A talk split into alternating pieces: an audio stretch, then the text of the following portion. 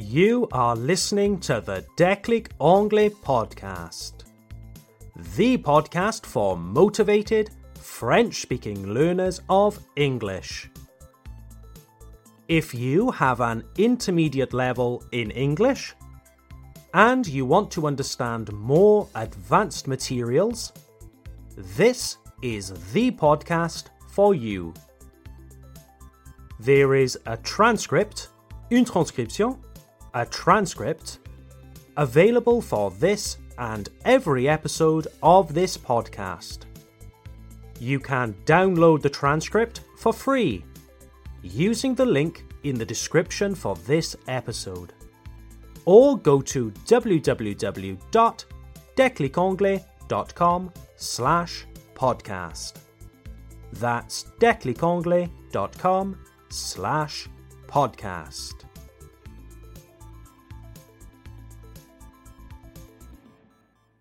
Hello there, dear listeners. Welcome to episode 73 of the Déclic Anglais podcast. My name is Tom. I'm your teacher from Déclic Anglais. The title of this episode is Pas content, pas content, pas content. Maybe some of you are thinking right now, Bon, ça y est, Tom est devenu complètement fou. And maybe some of you might be thinking, Hmm, pas content, ça vient pas d'un film? And you would be correct. This line comes from the film Astérix et Obélix, Mission Cléopâtre, where the slaves, les esclaves, the slaves, go on strike. Ils se mettent en grève. They go on strike. Indeed, dear listeners, today's episode is all about strikes. La grève. Strikes. Because at the moment, it seems to be striking season. Hundreds of thousands, if not millions of people, across France and the United Kingdom have been striking over the past few days. And so I thought that this could be a good opportunity to help you, my dear listeners, learn some vocabulary and expressions around this topic. So, first things first, you already saw the term strike, la grève, strike. But a strike is only a type, a category of something we call industrial action. Industrial action. If you read the British news, then you will see this term, industrial action, used quite a lot. Industrial action is the name given to any action taken by members of a trade union. Un syndicat. A trade union. To express their dissatisfaction, to push for better conditions, better pay, etc. Industrial action can take the form of strikes, where trade union members refuse to work. Industrial action can also be where workers, les ouvriers, workers go to work but refuse to do certain tasks. For example, they might refuse to work overtime, les heures supplémentaires, overtime.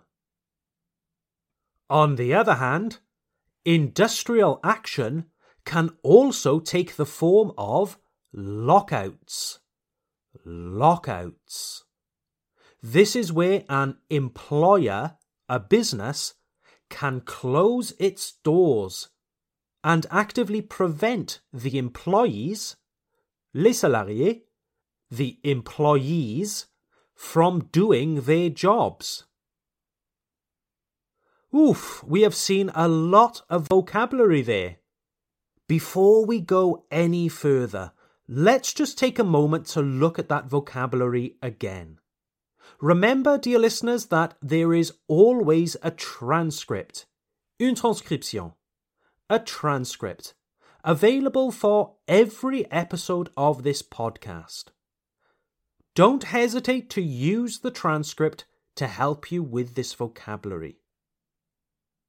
So, some of the key vocabulary that we just saw. Number one, a strike, une grève, a strike. Number two, to go on strike, se mettre en grève, to go on strike. Number three, a trade union, un syndicat, a trade union. Number four, an employee, un salarié, an employee. Number five, a worker, un ouvrier, a worker. And number six, overtime, les heures supplémentaires, overtime. And finally, what was the general term we used for all of this? Industrial action. So, why are so many people striking or taking industrial action in France and the United Kingdom? Ooh, well, there are a lot of reasons. In France, you have most recently been protesting about the retirement reform. La réforme de la retraite. The retirement reform. At least that's what I understand. I will talk more about retirement, la retraite, in a future episode. But basically, Emmanuel Macron, the French president, wants to raise, augmenter, he wants to raise the retirement age. Naturally, people aren't too happy about this. In recent weeks, there have been protests, des manifestations, protests across France, with protesters calling for Mr. Macron to leave the retirement age as it is, to leave it untouched. Perhaps some of you, dear listeners, also took part in these protests. A quick note on the word manifest. When we are talking about industrial action and protests, we do not call these manifests in English. We say that people protest or they demonstrate. For example, people are protesting or demonstrating because of President Macron's retirement reform. We wouldn't say that they are manifesting, okay? The English verb to manifest actually has a few meanings, very similar to the French definitions, but we do not use it in the context of protests. You know, British people often make fun of French people and their love of protests and demonstrations. But not me. I don't make fun of French demonstrations. I am in awe. Je suis très impressionné. I am in awe of French people's ability to strike, to protest, and to stand up for to defend, to protect their rights. I think that the British could learn a lot from the French, especially in my native Wales, Le Pays de Galles, Wales. Wales was the first industrialized country. That is, Wales was the first country to have more people working in industry than in agriculture. In the 19th century, working conditions in Welsh industry were horrific. Bad pay, health and safety conditions were non existent. No social security, no holiday pay, no retirement, you worked until you dropped dead.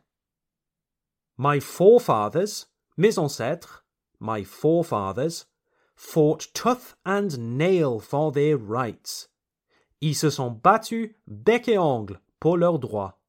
My forefathers fought tooth and nail for their rights. Ultimately, they won. Conditions got much, much better. But I can't help but feel that British people today have become somewhat apathetic, apathique, apathetic, indifferent to protecting their rights and expressing their discontent to the government. A government which seems more and more interested in eroding those rights. Recently, however, I feel that this is beginning to change. British people have been protesting recently for many different reasons. It seems that British people have suddenly woken up. Most recently, British people across many different sectors and industries have been demonstrating for better working conditions and higher pay.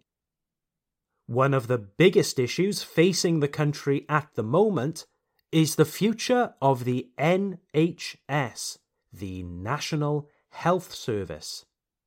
The NHS is the system that provides free, universal healthcare across the United Kingdom, and it's under enormous pressure at the moment. Hospitals are currently overwhelmed, submergés, overwhelmed, and understaffed, en sous-effectif, understaffed. In England and Wales, teachers are also going on strike. Teachers are demanding a pay rise, une augmentation de salaire, a pay rise. In the United Kingdom, there is enormous inflation, and the cost of living le coût de la vie, the cost of living, has increased rapidly. Talks between the British government and the National Education Union ended without any resolutions, and therefore teachers will go on strike. About 23,000 schools are being affected by the industrial action. And the strikes don't end there, dear listeners. In France, you have La Poste. In the United Kingdom, we have Royal Mail. Well, again, because of disputes about pay and conditions, Royal Mail workers, the postmen and postwomen, les facteurs et factrices, postmen and postwomen, they will also walk out later in February this year. Yes, another term for going on strike is to walk out. So the postal workers at Royal Mail are going to walk out, go on strike for better pay and conditions.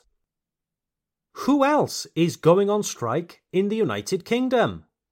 Lots of people university staff, civil servants, railway workers, bus drivers, physiotherapists, midwives, les sages-femmes, midwives, nurses, les infirmières et infirmiers, ambulance workers, and podcasters and English teachers.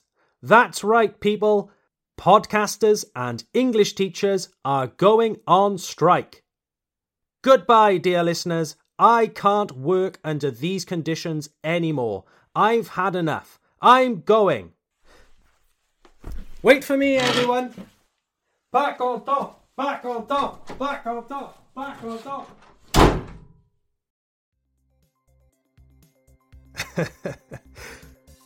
Don't worry, dear listeners. I'm not going anywhere. I hope you enjoyed this episode of the Déclic Anglais podcast. There was a lot of vocabulary in this episode today, perhaps a lot of new words for you to remember. Don't worry about memorizing every new word. You are human, not a computer. Make a list of any new vocabulary that you learned here today and then choose three words. That's it, just three words. Write those three words on a post it note and put it somewhere that you will see it every day. On your bathroom mirror, on your fridge, on your computer. When you feel confident that you can now remember those three words, replace them with another three. If you would like to practice the vocabulary in this episode, think about joining the Déclic Anglais Club.